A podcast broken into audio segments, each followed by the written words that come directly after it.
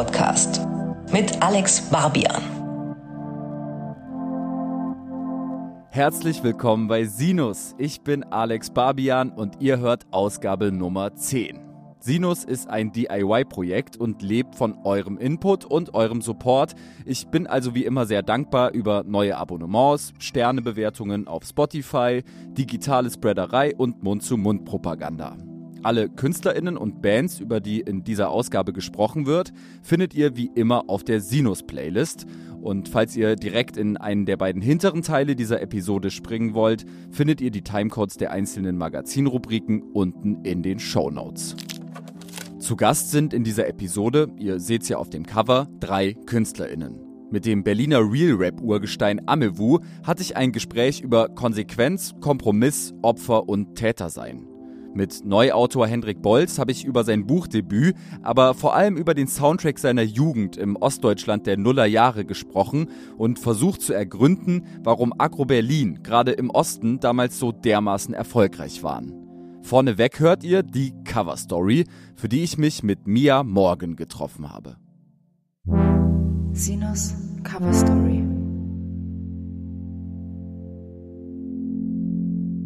Mia Morgan war hier bei Sinus schon öfter Thema, ob im Drangsal-Interview oder dem Jahresausblick mit Ilona Hartmann. Viele von euch haben sie bestimmt über ihre Single Waveboy kennengelernt.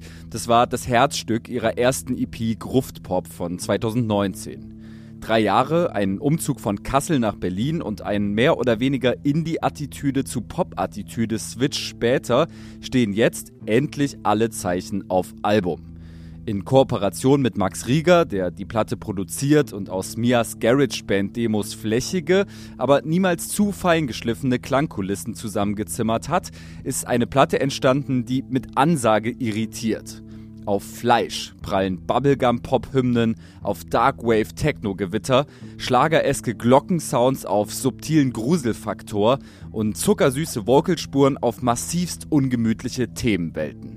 Mia hat, das werdet ihr auch an diversen Stellen im Interview feststellen, kein Problem damit, ihr Innenleben nach außen zu kehren, sondern begreift es vielmehr als ihre Aufgabe, über ihre Erfahrungen mit mentaler Gesundheit oder eben auch Ungesundheit aufzuklären. Das hat sie jenseits ihrer Musik auch schon im Diffus-Podcast Mental Mall mit Search You getan. Und genau der hat mir auch eine Grußbotschaft für Mia aufgenommen. Hey, hier ist Search You. Äh, liebe Grüße gehen raus an eine meiner Best Friends, Mia Morgan. Maya, Maya Morgan. Ich glaube, wir haben uns äh, vor, vor langer Zeit via Facebook tatsächlich kennengelernt. Und dann das erste Mal in Real Life auf einem Drangsal-Konzert und dann schnell und gut angefreundet irgendwann random einen Podcast aufgenommen. Also so eine random Podcast-Folge, die dann irgendwann zu unserem gemeinsamen Format Mental Mall wurde. Da gab es eine Staffel, es war eine aufregende Zeit mit aufregenden GästInnen. Genau, ich hoffe, es geht irgendwann, irgendwann weiter und ich hoffe, wir machen noch ganz viel Musik zusammen. Ich freue mich derbe aufs Album, auch wenn ich es meistens schon gehört habe. Freue ich mich trotzdem extrem, wenn es rauskommt. Und ich wünsche dir, liebe Mia, Maya Morgan, nur das Allerbeste dafür. Liebe Grüße an dich und an Alex. Shoutouts. So, jetzt aber rein ins erste Kapitel des eigentlichen Interviews. Da haben Mia und ich, I know, maximal mystischer Einstieg, uns über die US-Horrorkomödie Jennifer's Buddy von 2009 unterhalten, die Mia bis heute so dermaßen liebt, dass sie 13 Jahre später etliche Hinweise auf diesen Film in ihr Album verbaut hat. Ich habe mich halt so ein bisschen thematisch an diesem Mädchenfreundschaftsthema abgearbeitet. Ich war, als ich den Film zum ersten Mal gesehen habe, auch in einer toxischen Mädchenfreundschaft mit meiner damaligen besten Freundin, die auch sehr krass von mir gezehrt hat und sehr viel von mir genommen hat und mir sehr wenig zurückgegeben hat. Und es ist ja in dem Film ähnlich. Das heißt, er hat mich, als ich den zum ersten Mal gesehen habe, an einer Stelle getroffen, die für mich aktuell sehr wund war. Und dann gab's natürlich diese Gore-Elemente. Ich bin ein riesengroßer Horrorfan. Ich find's immer geil, wenn's eklig ist. Es wird irgendwie so schwarze Grütze gekotzt, es wird geblutet. Männer werden gefressen. Süße Emo-Boys, die einfach nur ein bisschen knutschen wollen, werden einfach gefressen. Und es ist so over the top und es wird nach hinten hin immer schlimmer. Ich weiß, als ich den damals zum ersten Mal mit FreundInnen geguckt habe, dass sie die ganze Zeit so waren, oh, der ist schon doll, aber die haben sich's noch gefallen lassen. Und dann am Ende kommt ja die Szene, wo sie anfängt zu fliegen. Und da waren die so, ey, jetzt bin ich aber raus. Was ist das denn für eine Scheiße? Und ich war aber so, nein, aber sie kann fliegen. Und es ist halt, der Film wurde komplett falsch verkauft an die Leute, komplett falsches Marketing. Es gibt super viele Video-Essays auf YouTube darüber, Interviews mit den DarstellerInnen, mit Diablo Cody, die darüber reden, dass der damals verkauft wurde als sexy Megan Fox in einem gruseligen Film. Dabei ist es einfach so ein selbstironisches Stück über Mädchenfreundschaft, das aufs Korn nimmt, dass Megan Fox als so sexy und makellos dargestellt wird, weil sie in dem Film eben auch diese wunderschöne Erscheinung ist, die aber einen hohen Preis dafür bezahlt, den sie am Ende des Tages aber irgendwann anfängt geil zu finden. Dieser Film vereint so viele Klischees, einmal den Zeitgeist der späten 2000er, in dem ich ja ein Teenager gewesen bin und das alles sehr nah erlebt habe. Es gibt optisch so viele Referenzen auf Tumblr-Bildwelten und Sachen, die damals irgendwie cool und aesthetic gewesen sind. Dann hat man, wie gesagt, einmal dieses Thema dieser Mädchenfreundschaft, aber auch so eine slightly homoerotische Nuance, weil man die ganze Zeit auch irgendwie so nicht weiß, aber doch merkt, dass nie die Jennifer ein bisschen mehr zugetan ist als nur auf einer platonischen Ebene. Und es gibt ja auch diese Kussszene und ähm, ich glaube, dass viele junge Mädchen mit sehr guten Freundinnen oft in so einer einer komischen Grauzone landen oder öfter in so einer komischen Grauzone landen, wo das Ganze schon so beziehungsähnliche ähm, Züge annimmt und man sich selber und die eigene Sexualität hinterfragt. Das wird da aufgegriffen. Es wird aufgegriffen, dass Männer scheiße sind. ähm, und ne, gibt ja auch so eine, keine Ahnung, beispielgebende Szene, wo der eine Typ gerade seinen besten Freund verloren hat, aber sie ist so, hey, lass mal in den Wald gehen und rummachen. Und er ist so, ja, ich trauere zwar, aber hopp, wir gehen. Mhm. Also es ist irgendwie so super klischeehaft. Geiler Soundtrack. Es gibt diese Indie-Band mit diesen überzeichneten Emo-Typen mit Eyeliner, die berühmt werden wollen. Also es ist einfach für mich so der perfekte Film. Der ist unterhaltsam, der ist eklig, der ist doof und der ist drüber. Ihr seht ja, Jennifer's Buddy hat es sich redlich verdient, als popkulturelle Referenz in Mias Debütalbum Fleisch dauerpräsent zu sein. Wer den Film, wie ich aus Recherchegründen, gesehen hat und danach Fleisch hört, wird Dutzende Parallelen und Reminiszenzen entdecken, am offensichtlichsten wohl direkt im Intro-Song Jennifer Check. Und den Song finde ich wahnsinnig gut, weil er direkt auch verdeutlicht, und das ist für mich auch eine Kernaussage von Fleisch, dass du einfach viele bist, dass es eben kein Widerspruch ist, irgendwie ein lauter, gleichzeitig leiser, ja. ein fleißiger und fauler, ein schuldiger und unschuldiger, ja. sicherer, unsicherer, angepasster, unangepasster, äh, unangepasster Mensch ja. in einem zu sein. Und das ist mir Morgen. Ja, voll. Und es hat für mich irgendwie immer so eine Gefühl von Befreiung, wenn ich mir das wieder so verallgegenwärtige, dass das okay ist und dass es nicht nur okay, sondern auch schön ist weil ich ja irgendwie sehr lange mit meiner Psyche zu tun hatte und das Hauptproblem für mich lange Zeit gewesen ist, dass ich mich angefangen habe, nachdem ich meine Kindheit über immer dieses Kind war, was unbedingt im Mittelpunkt stehen musste und alle Aufmerksamkeit haben musste. Einzelkind, ich hatte eine ganz, ganz tolle Kindheit. Es ist nie auch irgendwas Schlimmes passiert. Deswegen, als ich angefangen habe, in Therapie zu gehen, hatte ich immer das Gefühl, da wird gestochert nach irgendeinem traumatischen Erlebnis. Aber eigentlich war alles immer in Ordnung. Äh, nur irgendwann kam so eine Zeit, wo ich mich ganz klein gefühlt habe und sehr leise und zurückhaltend und wo ich zerbrechlich und zart und mysteriös sein wollte. Und dann wollte ich mein Äußeres dem angleichen, habe dann eben eine Essstörung bekommen und so weiter und habe dann aber im Laufe der Therapie gemerkt, dass das beides einhergehen kann, dass ich sowohl extrovertiert sein kann und dass mein Körper Platz einnehmen darf und so und so aussehen darf, dass ich ihn tätowieren kann und meine Haare bunt färben kann und mich exzentrisch kleiden kann und trotzdem nach innen hin verletzlich und emotional sein kann. Aber es kann auch anders andersrum sein. Also ich kann auch in dem langweiligsten Outfit der Welt rausgehen, an einem Tag, an dem ich eine super, ja, herausplatzend gute Laune habe und die lauteste und beste und tollste sein will. Generell natürlich irgendwie krasses Missverständnis im gesellschaftlichen Zusammenleben, aber das ist ja total etabliert, dass eben besonders, ich sag mal, sensitive, besonders ängstliche Menschen automatisch dann MitläuferInnen oder Mauerblümchen werden. Also ich glaube, das ist auch so dieser Konflikt, der dann in deinem Kopf aufkam, ja. als du angefangen hast, eine mündige Person zu werden, ja. ne? Ja, voll. Aber das war ich nie. Ich habe immer schon das Gefühl gehabt, dass ich, egal was ich mache, auffalle. Und ich will das überhaupt gar nicht darauf schieben, ob man jetzt irgendwie eine schöne oder nicht so schöne Person ist und was für ein Volumen der Körper hat. Denn ich wurde angeguckt, als ich konventionell attraktiver war und als ich konventionell sehr unattraktiv war. Ich kann mich an keine Zeit in meinem Leben erinnern, in dem ich durch die Stadt, und es ist egal welche Stadt, gehen konnte, ohne angeglotzt zu werden. Ohne dass Leute, und das meine ich jetzt gar nicht so von wegen, ich bin unwiderstehlich schön und die Leute verrenken sich die Hälser, sondern ich kenne es nicht anders, als dass Leute sich umdrehen. Das mag vielleicht mein Gesicht sein oder irgendwas an meiner Präsenz oder einfach, dass ich dieses krasse Hauptcharaktersyndrom so verinnerlicht habe, dass das irgendwie aus mir rausstrahlt. Aber ich hatte immer schon das Gefühl, es ist egal, was ich mache, ich werde gesehen. Also ein Mauerblümchen zu sein, was ich versucht habe zu erzwingen durch Reduktion meines Körpervolumens, das liegt mir einfach nicht. Und auch als ich das gemacht habe, wurde ich natürlich angeguckt. Ja. Und als ich das irgendwann so genommen habe und so an Zügel gelegt hat und vor meinen Wagen gespannt habe und mich davon habe ziehen lassen, das anzunehmen und das irgendwie auch so zu zelebrieren, ab dem Moment ähm, hatte ich das Gefühl, bin ich bei mir angekommen und äh, bin ich ich. Und genau das spiegelt sich in Teenager, der ersten Single des Albums, die Mia bereits vor zwei Monaten veröffentlicht hat.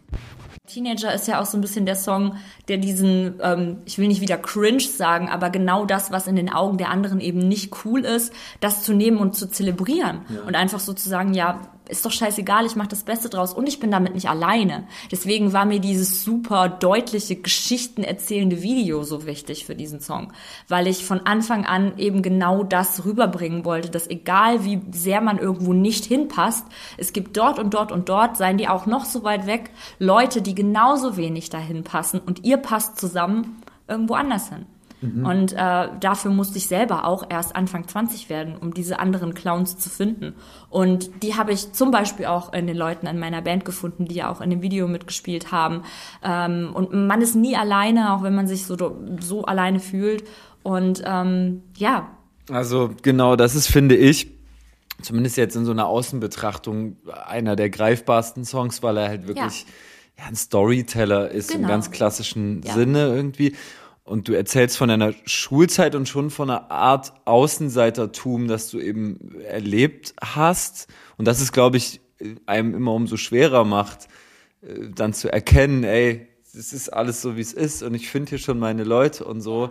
Und es geht in dem Song ja durchaus auch darum, dass du das tief verinnerlicht hast und dass du das bis heute eigentlich in dein Leben spiegelst, irgendwie diese Schulhofposition, die ja. dir damals inne war, so, ne? Ja, und man sagt ja, oder zumindest haben meine Eltern das immer gesagt, oder ältere Generationen geben das jüngeren Leuten mit auf den Weg, das ist die schönste Zeit deines Lebens, genieße es, war für mich nicht die schönste Zeit meines Lebens. Meine Mom, Shoutout, hat immer gesagt, wenn ich von der Schule kam mit blauen Briefen und es gab Ärger und so hat sie immer gesagt, Schule ist die beschissenste Zeit in deinem Leben, ist bald vorbei. Ja. Ziehst durch, aber du wirst sehen, so scheiße wie da wird's nie wieder. Und es war so. Ja, nee, mir wurde das immer anders gesagt. So genieß es und du bist jung und mach das Beste draus, gerade dann ab 14 oder so. Aber das war für mich einfach die absolute Hölle. Und in der Zeit sind so viele Dinge passiert, die mich als Mensch und in meiner Persönlichkeit beeinflusst haben. Sachen, die mich traumatisiert haben, Sachen, die mich sehr glücklich gemacht haben, Sachen, die auf meinen Körper und meine Psyche Einfluss genommen haben und die irreversibel sind.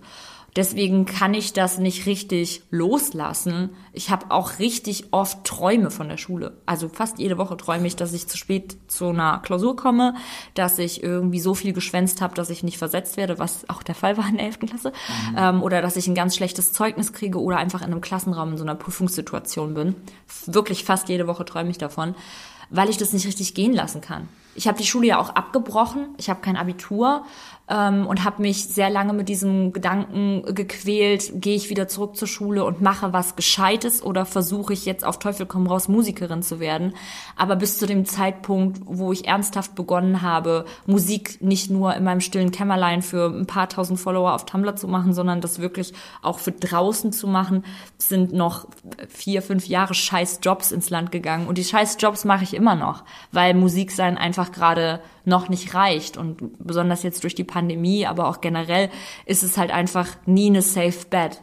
Und Schule wäre eine Safe Bet gewesen. Das heißt, ich glaube, das ist in untrennbarer Relation zu der Tatsache, dass ich halt ein Risiko eingegangen bin, damit das zu machen, was mir am Herzen liegt, weil ich keinen Plan B habe. Und wenn mhm. ich ein mhm. Abi hätte und damit Zugang zu einem gescheiten Studium und nicht nur einem Kunststudium, was man so nebenbei laufen lassen kann, dann hätte ich vielleicht ein bisschen weniger das Gefühl, dass ich so frei falle. Gut, aber jetzt, jetzt sprichst du von deinen Albträumen und diesem, ja. ich sag mal eher so diesen bürokratischen Fails, du kommst zu spät zur Klausur ja. und so, aber was dich ja also offensichtlich noch viel mehr beschäftigt hat, war dein sozialer Stand ja, und diesen komischen Klassenschulhof-Ekelgefüge da. beschreib mal, wer war diese junge Mia Morgan und was wollte die und was hat daran nicht so ganz funktioniert in dem sozialen Gefüge Schule? Erstmal gefühlt jedes halbe Jahr jemand anders war die junge Mia. Ich habe sehr oft die Schule gewechselt. Äh, das hat damit angefangen, als meine Essstörung anfing und ich auch depressiv wurde, dass ich einen neuen Start wollte und eigentlich aus einer stabilen Klasse, wo ich auch gerade Freundinnen hatte, rausgegangen bin, weil ich irgendwo hinkommen wollte als jemand, der keine Vorgeschichte hatte. Weil natürlich ist es unvermeidbar, wenn man irgendwie von ähm, einem gewissen Körperumfang und von einem gewissen Aussehen innerhalb kürzester Zeit zu einem sehr konträren Aussehen geht, dass man darauf angesprochen wird. Dass LehrerInnen und auch SchülerInnen zu dir kommen und dich fragen, was ist los? Und das Schlimmste daran ist, in den meisten Fällen sind es keine besorgten Fragen, sondern Komplimente. Und das hat mhm. mich unglaublich belastet, deswegen wollte ich da raus. Ich hatte Phasen, in denen war ich Klassensprecherin, weil ich irgendwie eine beliebte äh, Person in der Klasse war. Und dann hatte ich Phasen, wo ich gemobbt wurde, mit Müll beworfen wurde, auf Toiletten eingesperrt wurde, wo ich mit einer in Anführungszeichen Gothic-Clique abgehangen habe, die regelmäßig, zumindest die Jungs in dieser Clique, verprügelt wurden und äh, mit homophoben Begriffen beleidigt wurden, weil sie eben ein bisschen femininer aussahen, in Anführungsstrichen. Und selbst innerhalb dieser Gruppe gab es so toxische Strukturen, dass es mir selbst da scheiße erging. Da war eine Person, die unglaublichen Druck auf mich ausgeübt hat und die letztendlich dafür gesorgt hat, dass ich angefangen habe, mich selber zu verletzen. Ähm, okay. Also selbst in der Außenseitergruppe gab es noch so krasse Peer Pressure nach unten hin, ähm, dass man auch da nicht das Gefühl hatte, man ist zumindest zusammen äh, in dieser, in dieser Scheiße gefangen, die draußen rum passiert. Damals war es auch einfach so krass Hip-Hop gegen Rock. Und ich war immer so bei den Rockern und das war immer mir meine Musik und meine Clique auch. Und die Leute, die so richtig im Hip-Hop drinne waren, haben uns einfach mit Steinen beworfen. Und natürlich haben wir irgendwelche Gegenangriffe gestartet. Das war dann so in der sechsten, siebten Klasse. Ähm, ja, und je älter man wurde, hat sich das irgendwie so ein bisschen verschoben und auf andere Ebenen. Ähm, dann hatte ich natürlich immer sehr viel mit meinem Körper und meinem Erscheinungsbild zu tun. Ich habe dann auf der ersten Schule, auf die ich gewechselt habe, gar keine Freunde gehabt, mit niemandem geredet. Dann war ich auf einer katholischen Privatschule äh, zu einer Zeit, in der ich kurz ein bisschen selbstbewusster war, habe mich sehr auffallend angezogen und wurde deswegen regelmäßig vom Unterricht verwiesen. Die Leute haben sich das Maul über mich zerrissen. Kommentare wegen meinem Körper gab es sowieso immer. Ich hatte dann dort ein paar Freundinnen, mit denen ich auch immer noch Kontakt habe, die zu mir gehalten haben und für die das alles kein Thema war.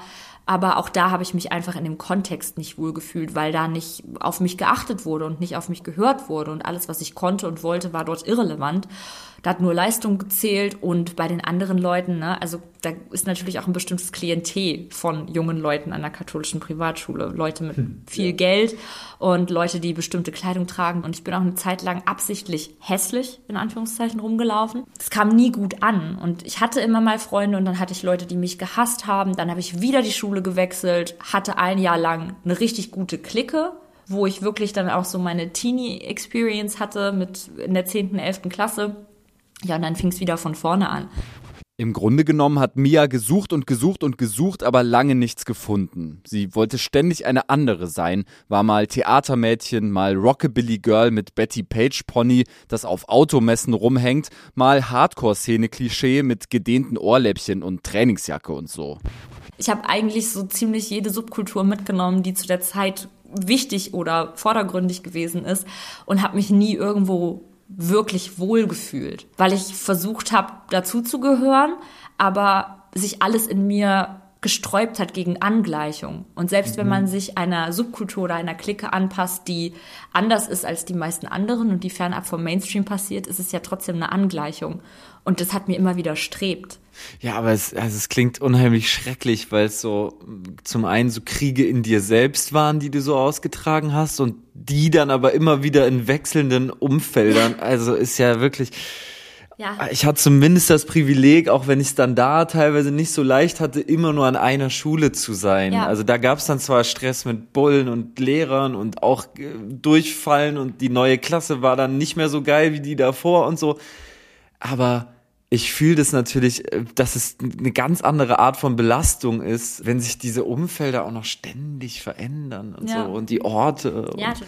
und gleichzeitig fühle ich total diesen Bezug zu, zu Subkulturen. Also das scheint dich ja irgendwie, trotz all der Unentschlossenheit, wo du hingehört hast, scheint dich das ja begleitet zu haben. Kannst du beschreiben, warum das so ist?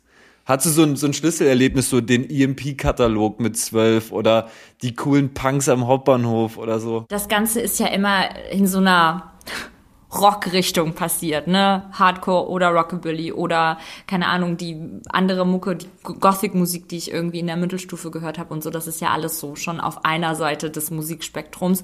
Es kommt ein bisschen von zu Hause. Mein Vater hat halt zu Hause immer so viel so Dad-Rock gehört und mir irgendwann dann mal so keine Ahnung, angefangen mit ACDC über Iron Maiden und Slayer und so dann irgendwie solche Bands gezeigt. Und dann halt die Ärzte natürlich. Und damals, als man noch irgendwie gedacht hat, die Ärzte sind Punk, war das so das Ding. Dann gab es einen Jungen damals in meiner Klasse, der mir so diese alten Ärzte-Sachen gegeben hat, dann, also so diese, diese Punk-Ärzte-Sachen, 5, 6, 7, 8 Bullenstart und diesen Song mit Wieso, Revolution für die Anarchie und das war so mein Song und dann wollte ich unbedingt halt cool und anders und rebellisch sein und so fing das irgendwie an. Witzigerweise war das bei mir ganz genauso. Ich bin damals noch auf einem mysteriösen Portal namens Clipfish über die Ärzte und Wieso und dritte Wahl gestolpert, hatte ein diffuses Gefühl von, ich will einer von denen sein und bin von diesem Tag an mehr und mehr in subkulturelle Strömungen verwachsen. Wollte schocken, wollte provozieren, hab jeden Sticker gescannt, wollte jeden Code verstehen, hab Dutzende spannende Leute kennengelernt und etliche Grenzerfahrungen in verschiedensten Parallelwelten gemacht. Mia kennt das auch, dieses 27 sein und das Gefühl haben, schon mehrere Leben gelebt zu haben.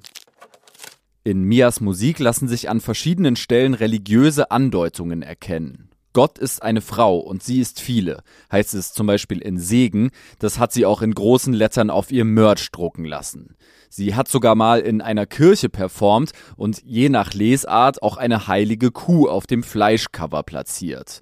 Ich habe Mia gefragt, warum sie die Themenwelt Gott, Sünden, Kirche so sehr beschäftigt. Ich habe, als ich anfing, essgestört zu sein, habe dumme Formulierung, aber ja, als ich damit anfing, wurde ich kurze Zeit sehr religiös. Das war nämlich ungefähr so die Zeit, in der ich Konferunterricht hatte und mich davon nicht lösen konnte und da konnte ich irgendwie keinen Riegel vorschieben, wenn ich nach Hause gekommen bin vom Konferunterricht. Hab dann auch selber in der Bibel gelesen und ich glaube, was mich daran gecatcht hat, war die Morbidität. Dass das so unglaublich brutal alles gewesen ist und so schrecklich und das hat sich gelesen wie so ein Horrorroman für mich. Und ich würde auch jetzt nicht sagen, dass ich Atheistin bin. Mit dem Begriff sind mir auch viel zu viele Reddit-Leute irgendwie verbunden, ähm, sondern dass ich schon irgendwie gläubig bin oder zumindest so ein bisschen spirituell.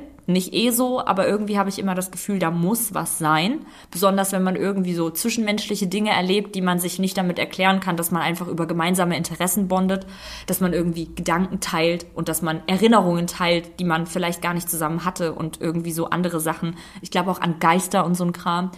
Genau, aber für eine kurze Zeit war tatsächlich so die normale christliche evangelische Religion für mich sehr, sehr wichtig. Und ich hatte auch so eine Fischkette und so einen Scheiß. Das hat von einem auf den anderen Tag aufgehört, weil ich irgendwann einfach so war, yo, es kann nicht sein, dass da oben Gott ist und das alles zulässt, was hier passiert.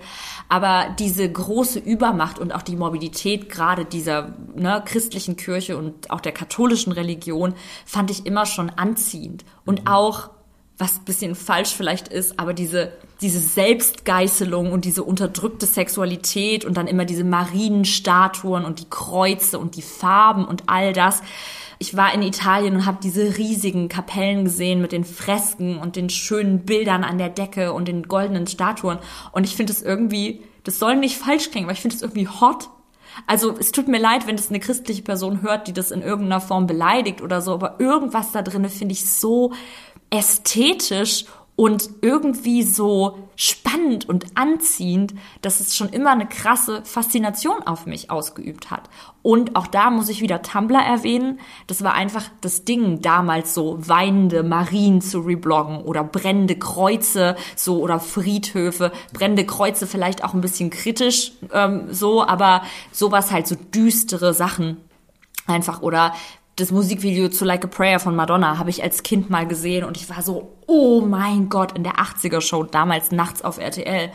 Sowas war für mich immer schon saugeil. Auch das Alejandro-Video von Lady Gaga, was so Symbole aus der christlichen Religion aufgreift, das war für mich immer irgendwie schon super cool und ästhetisch und irgendwie so ein bisschen verboten, weil es mhm. schon so ein bisschen blasphemisch ist, das zum Beispiel auch in einen sexuellen Kontext zu rücken, was auf Tumblr passiert ist, was in diesen Musikvideos passiert ist. Aber katholische Religion und dieses ganze Zurücknehmen und dieses ganze Verzweifeltsein und so, das war, ist ja sowieso inherently sexual, weil es eben die Abstinenz voraussetzt. Und ich habe als Kind auch richtig gern Der Glöckner von Notre Dame geguckt. Das war mein mhm. Lieblingskinderfilm, in Anführungszeichen. Ich finde den kein Kinderfilm, ich finde den viel zu derb für einen Kinderfilm. Aber der Soundtrack und diese Geschichte von diesem äh, Richter, der irgendwie ein Mann Gottes sein will, aber der muss diese Frau haben und das ist alles so schrecklich düster und krank. Fand ich irgendwie immer cool. Voll. Nee, ja. ich, äh, also diese Faszination verstehe ich. Das ja. geht bei mir total einher mit einer krassen Abneigung eben auch. Ja. Also ich weiß, dass ich da nicht hingehöre. Voll, ich auch nicht. Es ist so eine Abneigung gegenüber der Institution, die daraus gemacht wurde. Mir geht's da wirklich fast ausschließlich um die Aesthetics ja. und um diesen Grundgedanken von, ich will ein guter Mensch sein, aber ich kann nicht. Mhm. Es geht mir weniger um dieses Halten an die Religion als den Bruch mit dieser, als diesen Versuch, so ein reiner, perfekter Mensch zu sein, aber so Trieben und Hunger und Körperlichkeiten und dem einen Fleisch so zu erliegen. Das fand Voll. ich immer schon spannend, weil das auch sehr nah ähm, verbunden ist und krass gekettet ist an Essstörungen. Weil ich sagen muss, dass dieser Zustand des also ohne dafür Werbung zu machen, um Gottes Willen, aber dieser Zustand des Hungerns und dieses Entsagen vom menschlichen Bedürfnis zu essen, fast sowas wie nur so eine religiöse Ekstase für mich war. Wo ich gedacht habe, ich bin einer göttlichen Einheit jetzt so nah, weil ich entsage mich dem menschlichsten, was ich machen kann nämlich Essen. Und deswegen ist es irgendwie so miteinander verbunden gewesen und hat für mich immer schon so eine Doppeldeutigkeit auch gehabt. Und dann eben auch dieses Loslassen von dieser Religion, weil obsessiv Sport machen und Kalorien zählen auch wie eine Religion ist. Ich finde den Grundgedanke von einer Orientierung nach einer allumfassenden guten Macht, die da ist, die dich hält, die dich auffängt, wenn du allein bist, auch der Gedanke davon, dass die Toten, die gehen, uns nicht verlassen, sondern bei uns bleiben, in unseren Gedanken, finde ich sehr tröstlich und finde ich sehr schön. Und ich finde es ganz weird, dass fast jede Religion, oder ich würde sagen, jede Religion das geschafft hat, diesen schönen Grundgedanken komplett zugrunde zu richten und zu ja. was zu machen, was einhergeht ja. mit Zwang, Enthaltsamkeit, Hass, ähm, und irgendwie so Keile zwischen Menschen treibt, wo keine Keile sein sollten. Weil Glaube für mich was sehr Privates ist, was nichts zu tun hat mit menschlichem Zusammenleben und äh, was nichts zu tun haben sollte mit Politik. Ja, da fallen mir auch direkt so viele Songs ein. Also das scheint ja wirklich auch viele KünstlerInnen ja. immer wieder zu beschäftigen. Ja. Ganz banale Beispiele, Sido und die Toten Hosen, beziehungsweise Campino, die das irgendwie, finde ich, schön verarbeitet haben. So im weitesten Sinne so dieses, kein Mann der Kirche, aber ein Mann Gottes Ding ja, so, ne? Ja, genau. Und das finde ich eigentlich so, sollte es ja eigentlich sein, dass man sich von dieser Institution und von diesen Zwängen irgendwie so ein bisschen frei macht und einfach guckt, wie kann ich denn davon profitieren? Weil was anderes als persönlicher Profit sollte ja Glaube eigentlich gar nicht sein. Ja. Also Profit nicht auf finanzieller Ebene oder so ein Scheiß, wie das die Kirche zum Beispiel macht, sondern Profit auf seelischer Ebene. Mhm. Ne? Und zum Beispiel sowas wie der Gedanke, dass die, die ich lieb habe, die nicht mehr da sind, trotzdem noch bei mir sind, ist ja was unglaublich Schönes. Ja. Ne? Oder dass man manchmal so Momente hat an einem schönen Sommertag und man hat was Tolles erlebt oder man war nachts unterwegs und dann geht die Sonne auf und man hat manchmal dieses Gefühl, man ist mit was Größerem verbunden. Oder man guckt hoch in den Sternenhimmel und fühlt sich auf die beste erdenkliche Weise ganz klein. Da bin ich immer an dem Punkt, wo ich denke, natürlich ist hier was. Aber das ist nicht irgendein Gott und irgendeine wie personenähnliche Macht, sondern das ist das Universum und die Welt und das sind wir und was wir fühlen und was wir anderen Menschen von uns geben. Und das ist vor allen Dingen in erster Linie Liebe. Am Ende unseres ausgedehnten Religionsexkurses habe ich Mia dann auch nochmal auf die nach meiner Interpretation heilige Kuh auf ihrem Albumcover angesprochen ich find's krass, dass du die als die heilige Kuh siehst. Ich wollte, dass das so ein bisschen sektuit aussieht, angelehnt an Midsommer. Aber tatsächlich habe ich die Kuh auf dem Cover mehr als so eine Symbol der weiblichen Heiligkeit. Mhm. Weil Kühe ja Tiere sind, die wir immer weiblich ansehen. Das sind immer die Kühe, die Milch geben, die für ihre Weiblichkeit ausgebeutet werden. Ich bin ja auch überzeugte Veganerin und ähm, finde es ganz, ganz schrecklich, was mit Kühen passiert, damit wir Milch bekommen. Ähm, dabei sind das so schöne Tiere. Also ich finde es wirklich mitunter die schönsten Tiere, die auf dieser Erde sind und wir nehmen die so als selbstverständlich hin. Ne? Wir nutzen die aus, wir beuten die aus, wir quälen die, wir lassen die verrecken, wir essen die. Aber das sind so besondere, fast magische Wesen, auf die auf mich schon immer auch irgendwie so eine, ja, ich hatte, ich habe mich immer angezogen gefühlt von Kühen. Glaube auch, wenn ich ein Tier wäre, wäre ich eine Kuh, weil die sehr, ja, wie viele Frauen oder ich würde es vielleicht sogar auf alle Frauen übertragen, dass so dieses Heilige und dieses Magische, als so beiläufig wahrgenommen wird. Dass das unterjocht wird von der Industrie, von der Patriarchie etc. Und ich wollte auf dem Cover mit einer Kuh posieren, um die Schönheit und die Besonderheit von diesen Tieren, die ja einfach so im, im Schredder landen, mehr oder weniger, so ein bisschen zu verdeutlichen. Das wiederum schlägt jetzt ja natürlich einen schönen Bogen eigentlich zu Segen. Ja. Das ist für mich auch äh, das Kern Statement des Ja. Albums irgendwie. Ja. Also alles, was in diesem Album passiert, findet sich dann auch in Segen Genau. wieder, Ja. finde ich. Gerade irgendwie auch dieser Mechanismus, und der ist ja so spannend und über den haben wir jetzt in diversen Fällen eigentlich schon gesprochen, Selbstgeißelung oder du nennst es sogar Selbstekel an einer Stelle. Versus diese Selbstüberhöhung. Ja. Fast schon so ein, so ein Gottes, Ja. Gottesgleichnis, das Genau. immer wieder passiert. Also diese beiden Extreme von sich klein halten und sich viel größer machen, als man ist. Ja. Ähm, und das zeigt sich dann in Segen und auch im Video, wo du zu einer feministischen Comic, Anime, Action-Heldin mutierst irgendwie. Und dann überrascht mich halt diese Offenheit in deinen Texten, gerade in einem Song wie Segen. Da habe ich mich gefragt, wie viele Anläufe man braucht, um so einen Text dann am Ende irgendwie fertig zu schreiben. Der ist mir tatsächlich relativ leicht gefallen, weil ich da nicht zu doll versucht habe, mit irgendwelchen Begriffen und irgendwelchen Highbrow-Formulierungen um mich zu werfen, sondern das einfach mal so zu schreiben, wie es ist. Und es ist oft sehr schwer, Dinge einfach so zu schreiben, wie sie sind.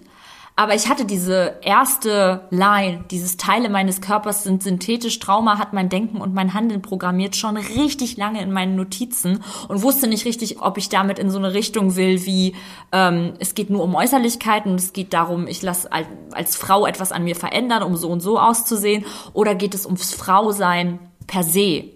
Und das kann ja breit definiert werden und ist für jede Frau was komplett anderes. Und ich will mir mit dem Song, und das ist mir auch nochmal wichtig, das zu sagen, keinesfalls anmaßen, über die universelle weibliche Erfahrung zu reden, weil ich kann zum Beispiel die weibliche Erfahrung von einer Transfrau überhaupt gar nicht nachvollziehen. Und ich kann vieler Leuts weibliche Erfahrungen nicht nachvollziehen. Das ist meine eigene, aber wenn sich Leute darin wiederfinden, bin ich natürlich sehr, sehr froh. Egal wie viele das sind, ob das zwei sind oder ob das 200 sind, ähm, bin ich froh, wenn ich damit was gesagt habe, was ankommt. Weil mir das sehr, sehr wichtig war, das alles nochmal so zu verarbeiten. Und der Song für mich auch so ein bisschen Vengeance ist. Ähm, ich habe sehr, sehr lange gebraucht, um zu akzeptieren, dass Sachen, die mir passiert sind, schlimm genug sind, um sich deswegen schlecht zu fühlen.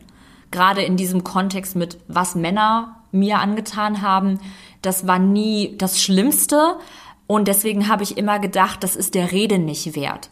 Aber an so vielen Ecken stießen mir Erinnerungen an diese Erlebnisse und auch an Beziehungen und ähm, Zeiten in meinem Leben, in denen Männer eine bestimmte Rolle gespielt haben, wieder auf und haben mich eingeschränkt und verletzt und zum Denken angeregt. Und deswegen ist eben dieser Satz Trauma hat mein Denken und mein Handeln programmiert, als auch dieses, es kommt der Tag, da wasche ich mich von ihnen rein, muss es auch im roten Fluss aus ihren Adern sein. Also, dass ich immer noch irgendwie so mit ein paar Leuten so eine Rechnung offen habe und weil ich die im echten Leben nicht klären kann, weil die sich ziemlich sicher gar nicht mehr daran erinnern können, habe ich das eben in Form dieses Songs gemacht. Ähm, es geht, und das ist eben auch wieder irgendwie eine super offene Perspektive, die du einnimmst, die einen ja fast so ein bisschen irritiert, weil sie so offen ist. Es geht viel um Neid, um Eifersucht, um dieses die eine sein für, Ja. für eine andere Person Ja. und so. Das war, hat ja auch in der Vergangenheit bei dir immer mal eine Rolle gespielt. Und das lässt sich gut übertragen auf Social Media und diese Ja. ganzen, sag mal, Schönheitsvergleiche und dieses so, die Konkurrenz zieht an einem vorbei und man steht nur so da und beobachtet das und Mhm. Fuckt sich darüber ab. Ähm, ist ja durchaus auch ein Kernthema der Platte und mich würde interessieren, ob du einen Ansatz hast, wie, wie entkommen wir diesen komischen Mechanismen, weil ich glaube, wenn man dich singen hört, man erkennt sich darin halt selber und hasst sich dafür voll, aber es ist eben so. Ich habe gerade aktuell so ein bisschen das Gefühl, der Mechanismus entkommt sich selbst, weil ich gerade irgendwie das Gefühl habe, dass wir dabei zusehen, wie Instagram as we know it stirbt. Instagram ist so ein Skinwalker geworden und versucht auf Teufel komm raus, jede Plattform gleichzeitig zu sein. Wenn Instagram einfach bei Bildern geblieben wäre und bei diesem klassischen Instagram-Gefühl, hätte ich vielleicht eine bessere Antwort darauf, weil dann bestünde noch die Notwendigkeit, dem zu entkommen. Aber ich habe irgendwie gerade das Gefühl, es ko- entkommt sich ein bisschen selbst. Ich sehe auf TikTok viele problematische Trends, in denen hauptsächlich junge Mädchen teilnehmen. Es fängt an mit so Body-Checking, was bedeutet, dass sie einfach ihren Körper zeigen und dazu schreiben, wie groß der ist und wie viel sie wiegen, was Okay, komplett krass. absurd Mhm. ist, weil das natürlich einfach nur dazu dient, dass man sich vergleicht. Ähm, ich persönlich habe irgendwann angefangen, nur noch Leute zu abonnieren, die mir ein bisschen ähnlich sind. So, warum sollte ich irgendeinem brunetten Supermodel mit einem super durchtrainierten Körper folgen, die die ganze Zeit in Dubai abhängt, wenn das nichts mit meiner Lebensrealität zu tun hat? Da folge ich lieber irgendeiner Fashion-Maus, die sich ihre Sachen zusammen thriftet und vielleicht einen ähnlichen Körper und einen ähnlichen Style hat wie ich, weil das inspiriert mich, statt mich irgendwie runterzuziehen. Das heißt, ich will nicht sagen, dass das ein guter Trick ist, aber das funktioniert für mich ganz gut, dass man sich versucht, nur Content zu Gemüte zu führen, der nicht so weit weg von der eigenen Realität ist, dass man das Gefühl hat, man verpasst was oder man ist unzulänglich. Oder halt wirklich nur Leute, mit denen man auch privat zu tun hat. Mich interessiert es tausendmal mehr, was meine besten Freunde gestern Abend gemacht haben, als was irgendeine, keine Ahnung, Emma Chamberlain auf Hawaii macht. So, ich mag die voll gerne oder so, aber es ist halt auch so, ja, it's never gonna be me. So, why bother? Ich will sehen, was meine Kumpels gestern Abend gegessen haben. Aber Also selbst das- sowas kann einen natürlich im Klar. Zweifel unter Druck setzen. dass man ne? nicht dabei gewesen ist, zum Ja. Beispiel. Ja, klar. Ich glaube, dass es ein wichtiger Punkt ist und vielleicht habe ich das auch mit Fleisch ein bisschen versucht für mich selber, dass man Eifersucht und Neid akzeptiert. Weil das sowas ist, von dem dir ständig gesagt wird, du musst es ne, im Keim ersticken, das darf nicht sein. Wir leben ja auch in einer Zeit, und das ist auch gut, in der alternative Beziehungsmodelle an Popularität gewinnen. Viele Leute haben eine offene Beziehung und, und dann sind die aber oft an diesem Punkt, wo die merken, oh fuck, ich werde ja trotzdem eifersüchtig, obwohl ich so offen und poly bin und alles ist toll und alles ist super und so. Und ähm, da aber auch einfach zu sagen, hey, Eifersucht ist was ganz Natürliches und ganz Normales und das kann in jedem Beziehungsmodell passieren, egal ob du monogam oder poly bist, das passiert hier in jedem Beziehungsmodell. Und statt da zu sagen, ich bin so ein schlechter Mensch, weil ich gerade neidisch bin, einfach zu sagen, ja, ich bin neidisch und jetzt? Ne? Und das auch einfach in Bezug auf Musik, das geht mir selber so. Ich bin zum Beispiel unfassbar neidisch. Ich bin grün vor Neid auf Leute, die 18 sind, ihre erste Platte draußen haben, 200.000 monatliche HörerInnen auf Spotify und all over the place auf Social Media sind. Ich bin neidisch auf die. Damit will ich nicht sagen, dass ich will, dass es denen schlecht geht, sondern ich würde gerne daneben auf dem gleichen Level sein. Es ist aber einfach nicht so. Und da muss ich einmal akzeptieren, ich bin neidisch drauf, aber ich muss auch akzeptieren, ich kann nichts machen. Ich find's ohne Scheiß ziemlich mutig, wie offen Mia darüber spricht. Diese Ehrlichkeit sind wir nicht gewöhnt, zumindest nicht, wenn Leute über Neidgefühle, Missgunst oder Eifersucht sprechen. Aber selbst wenn das sogenannte böse Gedanken sind, kennen und denken wir sie doch alle. Fleisch hat mich gerade in den offen unangenehmen Momenten gecatcht, hat mich nicht nur unterhalten, sondern durchaus auch angestrengt und aufgewühlt. Ich möchte auf keinen Fall, dass irgendjemand die Platte einfach beiläufig hört und nicht darüber nachdenkt und keine unangenehmen Gefühle dabei hat. Weil die Medien, die ich am meisten genieße, machen mir unangenehme Gefühle. Jennifer's Buddy oder auch Musik, zum Beispiel so frühe Rammstein-Platten, ohne jetzt Rammstein gut zu heißen als solches, aber leider Gottes mag ich die Musik sehr gerne und gerade die frühen Platten sind ja so Leichtzeit oder so, wo man einfach nur kotzen will, aber trotzdem ist man so, ja klar ich den nochmal, ja klar ich den nochmal. Und wenn ich ansatzweise das mit den Leuten machen kann, mit der Platte, dann ähm, bin ich froh. Ich will natürlich, dass die Musik gefällt und dass die, die Musik und der Klang als solches nicht als negativ wahrgenommen wird. Aber was ich in den Texten sage, ist mir zu wichtig, um dass das irgendjemand einfach nebenbei hört und nicht zuhört. Um Fleisch in seiner Gesamtheit und als in sich geschlossene Geschichte hören zu können, müsst ihr euch noch bis zum 29. April gedulden. Teenager und Segen sind aber, wie besprochen, schon draußen und ab jetzt auf der Sinus-Playlist zu finden, neben drei weiteren Songs, die sich Mia, bei der ich mich herzlich für das tolle Gespräch bedanken möchte, aussuchen durfte. Ähm, ich habe überlegt, ob ich jetzt diese Klassiker nehme, die einfach so meine Lieblingssongs sind, aber mich dafür entschieden, einfach was zu machen, was ich gerade viel höre. Und in der letzten, aktuellsten Euphoria-Folge war Drink Before the War von Sinead O'Connor. Ein super schöner Song in einer super schönen Szene. Euphoria auch meine absolute Lieblingsserie gerade. Äh, normalerweise höre ich keine traurige, langsame Musik, aber das trifft für mich irgendwie den Nagel auf den Kopf. Dann Only for a Night von Florence and the Machine. ist ein All-Time-Fave, super schön atmosphärisch. Höre gerade wieder super viel Florence, vielleicht ist es die Jahreszeit. Inspiriert mich auch gerade sehr dolle für die Sachen, die ich schreibe. Und als drittes Wrong Opinion von Chairlift. Ist auch ein All-Time-Fave und war eine große Inspiration für Fleisch, was die Klangwelt anbelangt. Ich habe immer wieder diesen Song rausgeholt, der dann mit diesem Windspiel anfängt und mit so super klaren Sounds und so einem dröhnenden Bass. Und ähm, war ein sehr maßgeblicher Song für das, was ich an ähm, Sounds benutzt haben wollte oder hab benutzen lassen für Fleisch. Sinos Spotlight.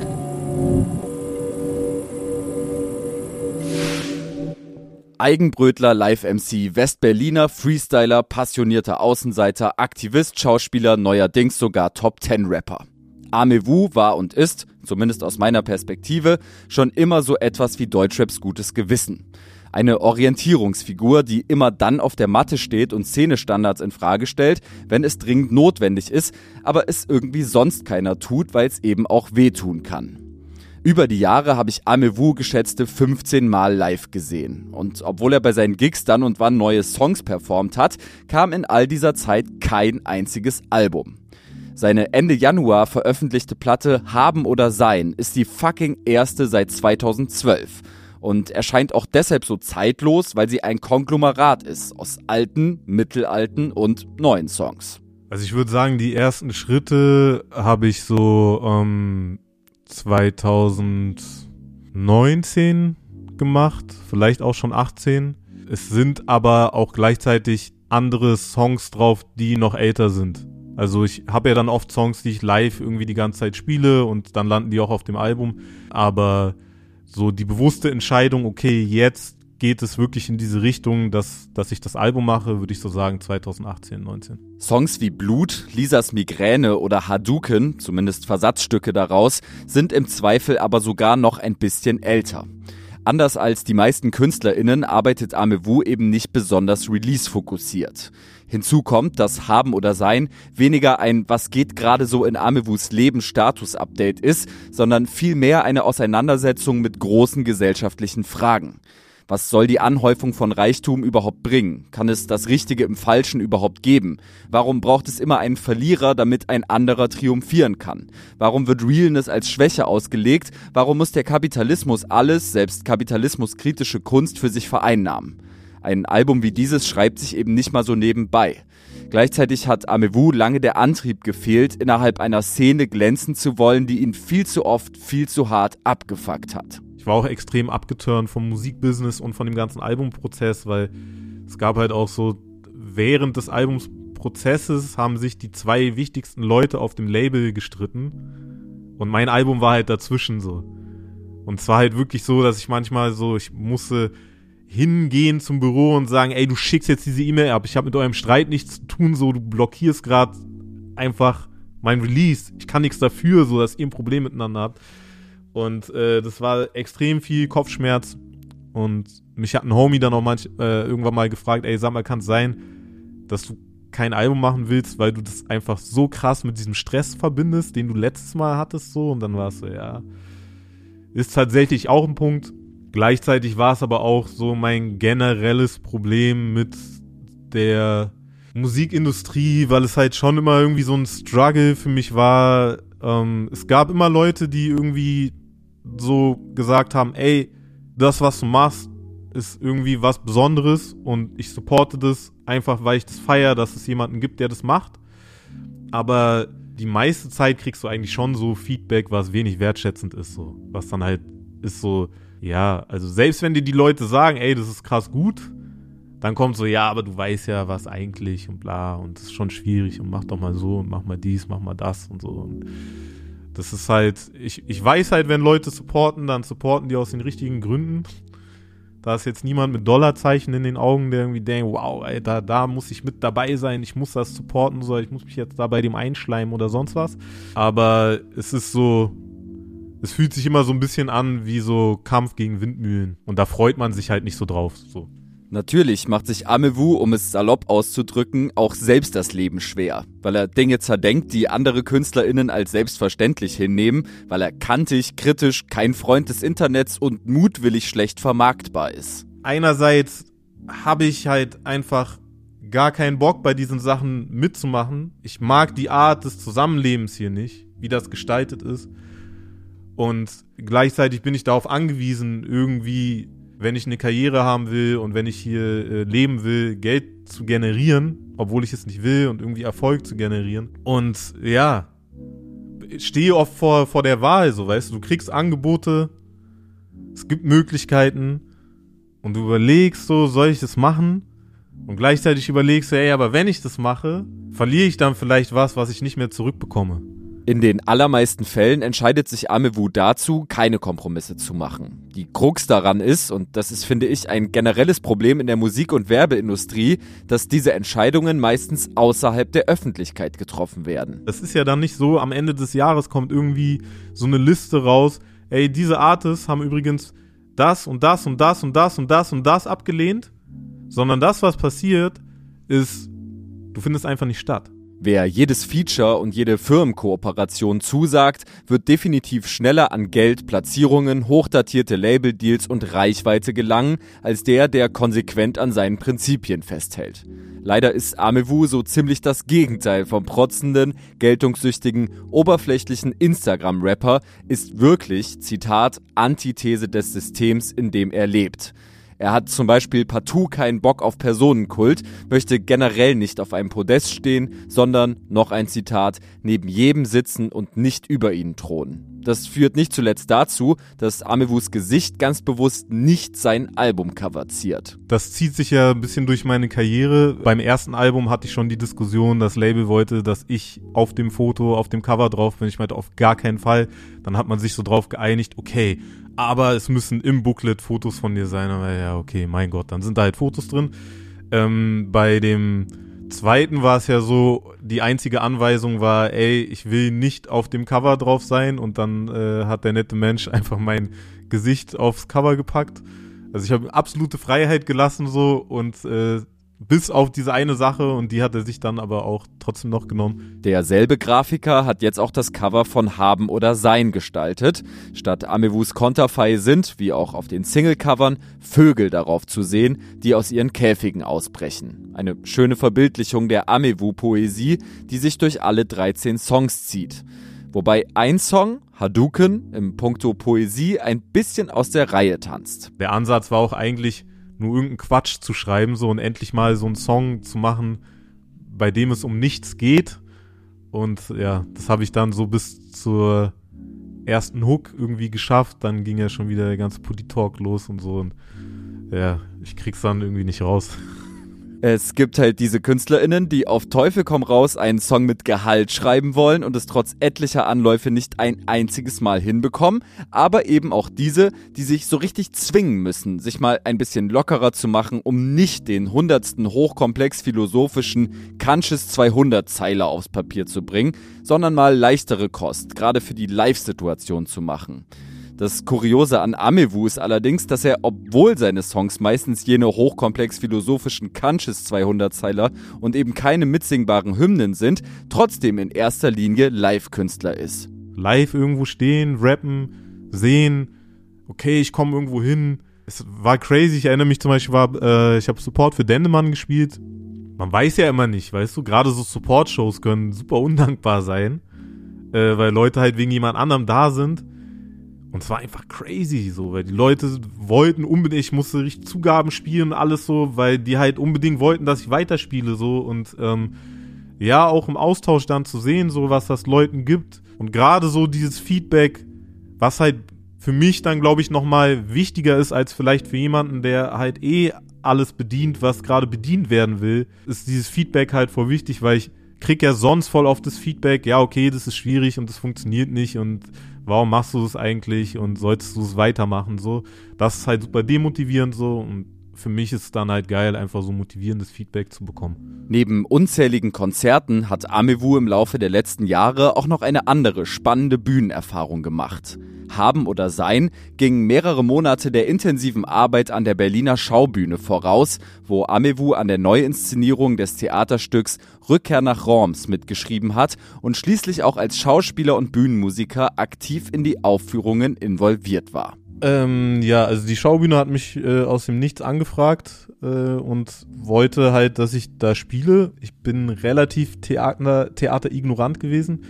Das heißt, ich wusste überhaupt nicht, was das heißt und äh, wer dieser Regisseur ist und so. Das habe ich dann erst später festgestellt, als ich mich mit Kollegen unterhalten habe, die halt Theater spielen, die dann dachten, ich verarsche sie, als ich meinte, dass ich da spiele. Und als Erfahrung so war es krass. Ich habe halt den kompletten Theater-Crashkurs bekommen mit allen positiven und negativen. Ich habe ja dann auch an dem Stück mitgeschrieben. Also es war so von 0 auf 100 halt von ich habe das letzte Mal in der Vorschule irgendwie Theater gespielt und war einer von den sieben Zwergen bei Schneewittchen und ähm, äh, jetzt äh, bin ich irgendwie da Schauspieler, schreibe an dem Stück mit, rappe auch auf der Bühne und das ist ja auch nochmal ein krasser Cut in so einem Stück. Also, weil du gehst so, klar, die Rolle ist nah an mir dran, aber trotzdem gehst du halt voll aus diesem Theaterkontext raus und fängst dann plötzlich an zu rappen vor einem sehr homogenen akademischen Publikum. Also manchmal hat sich wie Krieg angefühlt tatsächlich bei manchen Sachen, die ich gerappt habe. Naja, wenn du so einsteigst mit äh, diesem Text, äh, ich schleuse mich ins Land in dem Hoden meines Vaters, so kam ich unerkannt durch die Tore von Germania und da kommen da so Lines vor wie der Samen des kulturellen Zerfalls, ich bin es, ich bin es, das Ende vom Weiß, das Endzeitprodukt der geschändeten Rasse, egal wo ich bin, sie erkennen es gleich. Seit ich hier bin, sehe ich, wie sie die Leute nach äußeren Merkmalen stigmatisieren, Systeme des Alltags, die gut dazu dienen, das andere und eigene zu indoktrinieren und du sitzt da vor so einem, oder stehst da vor einem überwiegend weißen Publikum. Also du bist halt nicht in diesem Rap-Kontext. Und es ist auch noch ein sehr spezielles Publikum. Das Stück war, ich denke, das ist gut deutlich geworden, eine Auseinandersetzung mit rassistischer Diskriminierung und Klassenzugehörigkeit. Und das ist Haben oder Sein im weitesten Sinne auch. Quasi jedes Lied auf dem Album hätte eine analytische Betrachtung verdient, weil sich aus jedem Einzelnen etliche politische Fragen ableiten lassen. Am allermeisten geflasht hat mich der Track Alles Opfer, den ich auch auf die Sinus-Playlist packen werde. Ich sehe Menschen, die sich selbst und andere Menschen misshandeln, solange bis sich ihre Opfer dann langsam verwandeln in Menschen, die sich selbst und die anderen misshandeln, bis diese sich dann auch wiederum langsam verwandeln, heißt es darin. Alles Opfer ist eine extrem schlaue, wenn auch ernüchternde Betrachtung eines universellen gesamtgesellschaftlichen Täter-Opfer-Kreislaufs. Ich beschreibe sozusagen oder versuche zu beschreiben, was für eine Veränderung stattfindet, die dich vielleicht erst zum Opfer macht oder dich dazu bringt, äh, dich dafür zu entscheiden, in Anführungsstrichen Täter zu werden. Und das ist ja immer eine Veränderung, die, die da einhergeht mit dir. Und der Schluss, den ich daraus ziehe, ist, okay, ja, aber daran siehst du aber auch, du kannst dich verändern. Und das kannst du auch in eine andere Richtung machen, indem du diese Mechanismen begreifst. So, das ist so das Erste. Und das versuche ich ja auch so ein bisschen mit dem Song darzustellen. Und ansonsten ist es halt extrem schwierig, würde ich sagen, innerhalb einer Gesellschaft, die ja sehr unsolidarisch funktioniert, ähm, die, die dich ja teilweise dafür belohnt, auch ein Täter zu sein und rücksichtslos zu sein. Und wo es jetzt auch nicht an erster Stelle steht, irgendwie, dass es wichtig ist, dass Menschen, die Opfer von irgendwas werden, oder auch Menschen, die Täter geworden sind, äh, Hilfe bekommen und ähm, äh, Dinge aufgearbeitet werden. Ähm, das, das wäre halt extrem wichtig und auch die Komplexität von Menschsein zu, zu begreifen. Ich spiele ja auch sehr viel mit, mit dem Wort Opfer, weil es halt in Deutschen einfach eine interessante Mehrdeutigkeit hat, die es jetzt zum Beispiel im Englischen nicht gibt. Also Sacrifice ist halt das Gleiche so und Du hast halt dieses Opfer, okay, von Täter-Opfer. Du hast dieses Opfer wie so ein religiöses Opfer, so das Opfer, was dargeboten wird. Und äh, Du hast halt die, dieses Ding im Sprachgebrauch, äh, das Opfer und wir opfern den.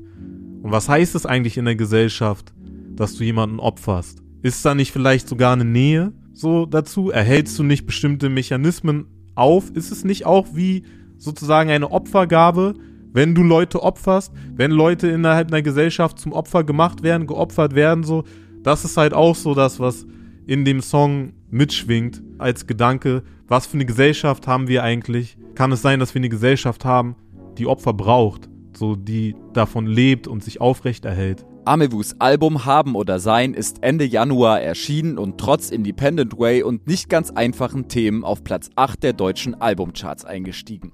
Ich glaube, darüber war Amewu selbst überrascht. Vielleicht gibt es ja Motivation bis zum nächsten Release diesmal nicht zehn volle Jahre ins Land ziehen zu lassen. Darüber würde ich mich jedenfalls sehr freuen. Eine wichtige Stimme der Deutschrap-Szene ist Amewu aber so oder so. Ob nun mit oder ohne regelmäßigen Output.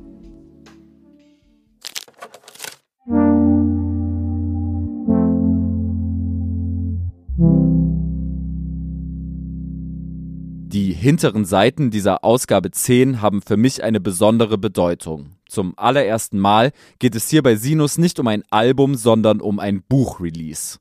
Mein Freund Hendrik Bolz, vielen hier bislang bestimmt besser bekannt als Testo von Zugezogen Maskulin, hat am Donnerstag sein Debüt Nullerjahre Jugend in blühenden Landschaften im Kiepenheuer und Witsch Verlag veröffentlicht. Ich habe, das vielleicht vorweg, eine sehr enge Verbindung zu diesem Buch, das unheimlich packend von der Tristesse, der Perspektivlosigkeit, der immer noch Nachwende-Ära Nuller Jahre in der ostdeutschen Provinz erzählt. Zum einen, weil ich selbst in genau dieser Zeit Jugendlicher in Ostdeutschland war und viele Erfahrungen teile, die Hendrik aufgegriffen hat. Komasaufen, Gewaltspiralen, Drogenmissbrauch, diffuser Männlichkeitsethos und ein Junge weint hier nicht als oberste gesellschaftliche Tugend. Zum anderen, weil ich das Glück hatte, Hendrik auf seinem Weg zum fertigen Werk partiell begleiten zu dürfen, in den letzten Jahren und Monaten häufig mit ihm über diese teils lange verdrängten Erinnerungen sprechen konnte und mein Verhältnis zu meinem eigenen Erwachsenwerden dadurch ganz neu reflektieren konnte. Sinus ist natürlich ein Musikpodcast und Hendrik hat auch schon viele tolle Interviews zum Buch gegeben. Deshalb haben wir uns in unserem Gespräch auf eine Facette seiner oder besser gesagt unserer Jugendjahre konzentriert, die auch in Nuller Jahre eine sehr zentrale Rolle spielt. Frühen deutschen Gangsterrap, speziell der von Agro Berlin. Auch wenn die ersten deutschsprachigen Rap-Songs, die Hendrik über Viva und MTV mitbekommen hat, andere waren. Also sowas wie Adriano oder so, das fand ich schon interessant, weil auch da ja eigentlich, ähm, das taucht ja auch relativ früh im Buch auf, ich gemerkt habe, ach krass, das hat auch irgendwas mit meiner Welt hier zu tun, die mich umgibt. Oder auch Weck mich auf von Sammy Deluxe. Aber ich dachte bei Rap noch immer ganz lange, ja, warum soll ich mir äh, das so anhören, äh, stundenlang, wie ein Typ mir erzählt, dass er cooler ist als ich. Das habe ich ganz lange gar nicht begriffen, also diese Battle-Rap-Kultur. Das war dann erst so mit Agro Berlin und so, da hat's dann richtig Klick gemacht. Wir sprechen hier von dieser Zeit, in der in erster Linie Sido, Bushido, Beatheit und Flair in die Szenerie platzten, in der mein Blog erschien und Eltern, Lehrerinnen und Journalistinnen komplett Kultur geschockt hat. Hendrik schreibt in Nuller Jahre, Zitat, meine Stadt, mein Bezirk, mein Viertel, meine Gegend, meine Straße, mein Zuhause, mein Blog. Ich kannte jede Zeile auswendig. Spätestens mit diesem Song hatte Agro Berlin mich total gekriegt. Gerade die Geschichten aus dem Märkischen Viertel in Berlin trafen meinen Nerv. Das waren Typen, die über genau das rappten, was mich so beschäftigte. Sex, Drogen, Gewalt, Arbeitslosigkeit, Scheiß, Bonzen und die damit auch noch schweinereich und berühmt wurden und die ganze Republik gegen sich aufbrachten dieses Gefühl, was ja auch in diesem Rap vermittelt wird und was es, was es wahrscheinlich auch in, in äh, Westdeutschland dann in gewissen Milieus gab, so dieses, ja, keiner hilft, jeder für sich, äh, jeder gegen jeden und man muss sich durchsetzen und alle wollen einem irgendwie Gewalt antun und deshalb muss man selber gewalttätig sein und Täter sein und nicht Opfer und so weiter. Ja, das passt ja einfach super gut zu diesen Nachwendeerfahrungen, zu so einer, zu so einem Landstrich, wo ein System zusammengebrochen ist, sich ein neues erst etablieren muss, wo es keine richtige Ordnungsmacht gibt und wo, also bei mir war das ja total so, dass ich wirklich erlernt habe, ja, hier keiner hilft und äh, du musst irgendwie selber eigentlich Gewalt ausüben, weil sonst kommst du unter die Räder. Und dass ich das wirklich so richtig internalisiert hatte, ja, und ich glaube, das ging ganz vielen so und das ist ja perfekt, äh, das passt ja eigentlich perfekt zu dieser, ja, wie gesagt, zu dieser Gangster-Rap-Erzählung und zu diesem Gefühl, eigentlich auf dem Schlachtfeld zu sein und immer irgendwie performen zu müssen und hart sein zu müssen, keine Schwäche zeigen zu dürfen. Damals war mir das natürlich nicht klar, aber genau das war, abgesehen davon, dass wir hier natürlich wirklich über technisch gute Rapper sprechen, natürlich der Grund, warum Künstler wie Sido oder Bushido eine so extreme Strahlkraft hatten und zu Beginn der Nullerjahre zu einer Identifikationsfläche für so viele junge Menschen geworden sind. Damals gab es ja auch noch so gebrannte CDs und so weiter. Und ich weiß noch, dass das so ganz lange auch so was so total Verruchtes war. Die Sekte und so und äh, also schon die Namen und auch vorher noch andere Berliner Rapper, auch MC Bastard, ähm, Bogi, also so Berlin Crime und so. Und dann hat man sich das so, so auf dem Schulhof hat man diese, diese CDs so getauscht und so und dann so angehört und hat sich ja gefühlt, als wenn man in so einem ganz besonderen inneren Kreis so, so, so wäre, so, so elitär eigentlich so. Und dann, ähm, ja, mit Agro und auch mit diesem Hype, ja, das stimmt auch total, dass es dadurch auch nochmal so richtig an Glanz bekommen hat. So Sido mit der Maske und dieses CI mit dem Sägeblatt, die, die rote Ansage 3 und so. Und er hat irgendwie so alles, hat alles so gesessen. Und es war wirklich so, dass das so richtig äh, auch bei uns reingeknallt hat und dann irgendwie auch so dieses Agro bleiben und so, dass das irgendwie so, so ein Geflügel geflügeltes Wort auch so bei manchen so wurde und sowas.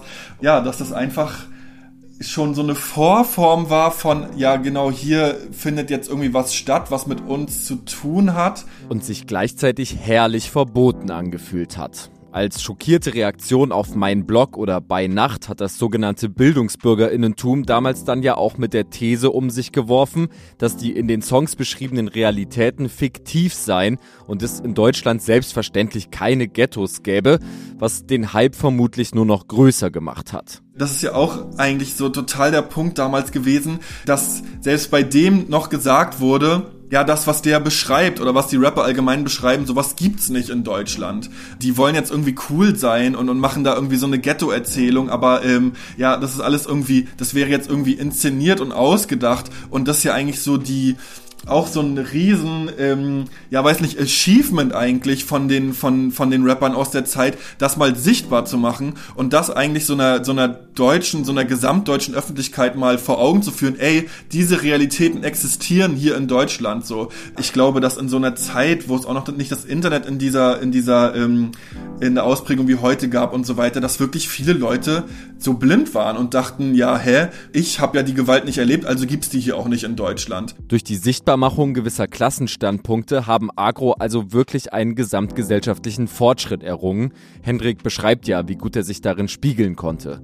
Das durch Agro vermittelte und aus heutiger Sicht durchaus problematische Wertesystem hat damals aber, auch das hat er selbst beobachtet, auch Leute fasziniert, die gleichzeitig böse Onkels-Ultras oder gar Neonazis waren. Diese Härte und alles, was man im Deutschrap gefunden hat zu der Zeit, dieser Sozialdarwinismus, äh, du bist schwul, du bist, du bist ein Opfer, also äh, auch, auch dieses, äh, ich bin cool, weil ich Gewalt anwende und du bist scheiße, weil du Gewalt erleidest, so, das hat sich halt richtig gut auch vertragen mit, mit dem, was, was vielleicht so der ein oder andere Neonazi irgendwie vorher so gelebt hat, nur dass eben dann bei uns eben diese Ausländerfeindlichkeit nicht mehr so präsent war, also, ähm, und das ist ja vielleicht auch was, hat mich letztens bei laut.de die Dani Fromm auch auf den Gedanken gebracht, ja, vielleicht ist das auch schon so ein, so ein kleiner ähm, Erfolg eigentlich von den, von den Straßenrappern damals gewesen, dass man so einer äh, ja, Nachwende irgendwie rechtsgeprägten Jugend zumindest dann im nächsten Schritt schon mal so Schritt diese Ausländerfeindlichkeit genommen hat.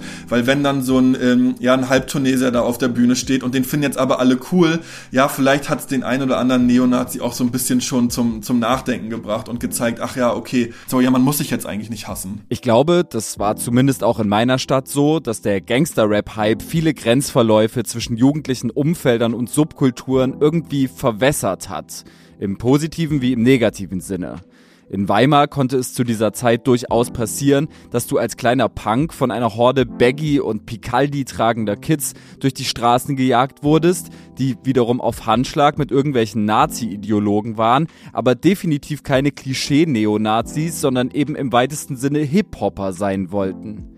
Gleichzeitig fühlten sich auch viele junge Leute, die sich im alternativen Spektrum verorteten, genauso angezogen von dieser Scheiß auf Regeln, Normen, Verbote, Lehrerinnen und Ordnungshüterinnen Skandalrapper-Attitüde.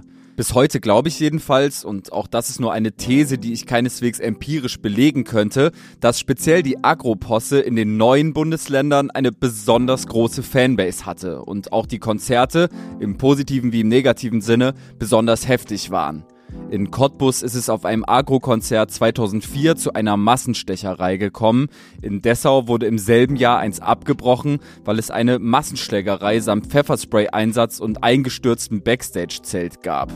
Auch Hendrik hat sich, vermutlich auf denselben Tourneen, auf den Agro-Konzerten rumgetrieben. Es war eine sehr aufgeladene Stimmung, also es war auch so ein Schaulaufen. Wer ist jetzt irgendwie was Härte angeht, am, am, am meisten von uns hier im, im Zuschauerraum an den Personen auf der Bühne dran, so ich weiß auch noch zum Beispiel, dass bei einem Akku-Konzert, da war ich zu geizig, meine Jacke abzugeben und, und das Geld dazu zahlen und dass ich einfach in dicken Pullover und Jacke da so gepokt habe und dass ich dann da auch irgendwie so abgeschmiert bin irgendwann, äh, weil ich einfach so in diesem Rausch drinne war und das auch gar nicht fassen konnte und so, ja, weiß ich, mich selber gar nicht mehr gespürt habe und so aufgelöst habe in dieser, in dieser Stimmung einfach. 2007 wurde dann Joe Rillas Album Auferstanden aus Ruinen über Agro Berlin veröffentlicht. Ein ziemlich offensiver Versuch des Labels, sich umso mehr beim ostdeutschen Publikum anzubiedern. Über Joe Rilla hat Hendrik in seinem Buch auch ganz explizit geschrieben und in dieses Kapitel dürfen wir freundlicherweise sogar reinhören. Es folgt also ein kleiner Auszug aus der bei Saga Egmont erschienenen Hörbuchversion von Nuller Jahre, die Hendrik höchstpersönlich eingelesen hat. Ich hab das Klagen satt, setz alles auf eine Karte und fühl mich wie 89 auf der Straße. Danke für den Sekt, du Spast. Ich ex das Glas, hau dir vor den Schädel, weil mein Bruder keine Arbeit hat. Das Video des Rappers Joe Rilla aus Berlin-Marzahn läuft auf dem PC im Loop. Plattenbaugebirge, Typen mit Glatze und Bomberjacken, Kampfhunde, Motorräder, Trabis, sieht aus wie bei uns in den 90ern, da kriegt man direkt Beklemmung. Das ist das allererste Mal, dass ich meine Umgebung in der Popkultur wiederfinde. Darüber hätten die beim Kinderkanal mal Sendung machen sollen und nicht über die Lutscher vom Süderhof, über Pfefferkörner, Schloss Einstein und Tigerenten, aber hat halt keiner Bock drauf. Ich fürchte auch Jorilla wird damit keinen großen Erfolg haben. In unserer eigenen Musik lassen Basti und ich so Ossi-Kram völlig raus. Wir versuchen eher an Battle Rap aus Hamburg und West-Berlin anzuknüpfen. Auch große Kampfansagen und Gangstererzählungen lassen wir sein. Hab gar keinen Bock, dass sonst noch die richtig krassen Typen hier bei mir auf der Matte stehen. Als ich Hendrik zum Interview getroffen habe, haben wir uns diesen Auszug gemeinsam angehört. Danach hat er laut über die Joe Rilla-Ausführung nachgedacht und noch ein paar sehr spannende Punkte angeführt. Aber ja, total interessant, dass die dass das Update, was jetzt noch mehr mit uns zu tun hat, also ne, Joe Rilla und so ostdeutsche Realität, dass das nicht so diesen Schwung richtig bekommen hat äh, und auch nicht bei uns. Und ich hab, musste gerade, als ich es nochmal gehört habe, darüber nachdenken. Ja, weil für mich war zum Beispiel auch so Berliner Rap, das war immer auch so eine Flucht irgendwie. Wenn es mir richtig scheiße ging oder so, dann höre ich irgendwie so Bushido und ich bin irgendwie in so einer, in so einer cooleren, glitzernden Welt, wo, wo alle meine Themen auftauchen, aber wo die Leute irgendwie cool sind und wo, oder bei Sido, wo es auch noch so humorvoll ist und so weiter. Und während so dieses, was jetzt wirklich nah an mir dran war, also Jorilla oder, oder andere Rapper aus dieser Zeit, das war eher sowas, ja, davon wollte ich ja eigentlich weg. Und so, so, so Typen in Bomberjacken und Trabis und so, ähm, äh, ja, wie ich es auch beschreibe, das war eher was, wo ich sagte, ah ja, das, das ist irgendwie uncool, da kriegt man Beklemmung. Die ostdeutsche Perspektive war also selbst für ostdeutsche Kids uncool und beklemmt. Das ist doch krass, oder? Ich musste in diesem Moment an Sido denken, der sich, als er längst ein überetablierter Künstler war, 2009 im Zuge seiner Single Hey Du als in Ostberlin geborener geoutet hat. Ein Schritt, der ihn scheinbar ernsthaft Überwindung gekostet hat. Rap war und ist, und dieses Sido-Beispiel beweist es ja irgendwie nur einmal mehr, immer ein Spiegel der Gesellschaft. Und das hat Henrik am Ende unseres Gesprächs auch nochmal schön auf seine Geschichte übertragen. Er und seine Jugendfreundinnen hätten, einfach durch das soziale Klima in ihrer Lebenswelt, dieselben Dinge getan und gemacht, dieselben Schimpfwörter benutzt, dieselben Drogen ausprobiert und sich auf dieselben fragwürdigen Werte bezogen, wenn es Agro Berlin nicht gegeben hätte. Das war nur der optimale Soundtrack im Hintergrund des Geschehens. Also inwieweit haben eigentlich die Rapper dafür gesorgt, dass eine, eine, eine Jugend verroht, in Anführungszeichen? Also es wurde denen ja eigentlich immer vorgeworfen, so diese Jugendgewalt, Drogen, Pornografie und so weiter, das würde durch die, durch die Rapper erst in die Jugend hineingetragen. Aber äh, ja, wenn man auch mein Buch liest, dann checkt man, nee, eigentlich war es umgekehrt. Also eigentlich waren wir schon so drauf und die Rapper haben dann eigentlich nur den Soundtrack dazu geliefert, also wo man gecheckt hat, ach krass, das spricht mich hier gerade an. Also ähm, wir mussten das nicht erst von den Rappern lernen, irgendwie uns, uns so gewalttätig miteinander äh, so, so umzugehen zum Beispiel und so.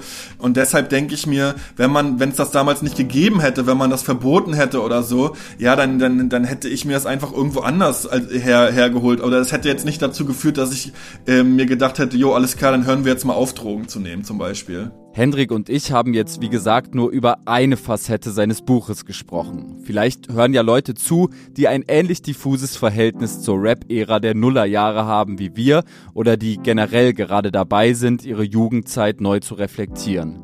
Nullerjahre, Jugend in blühenden Landschaften, war für mich definitiv ein Anstoßgeber, Erinnerungen aus dieser Zeit aus dem Keller zu holen. Ich kann euch das Buch und auch das Hörbuch wirklich wärmstens empfehlen und hoffe sehr, dass es die Power hat, eine umfassende Debatte über diese irgendwie vergessene Ära auszulösen. Auf der Playlist findet ihr Plattenbau Ost, den Solosong von Hendrik im zugezogen maskulinen Kontext, der gewissermaßen als frühes musikalisches Sneak Peek seines Buches zu betrachten ist.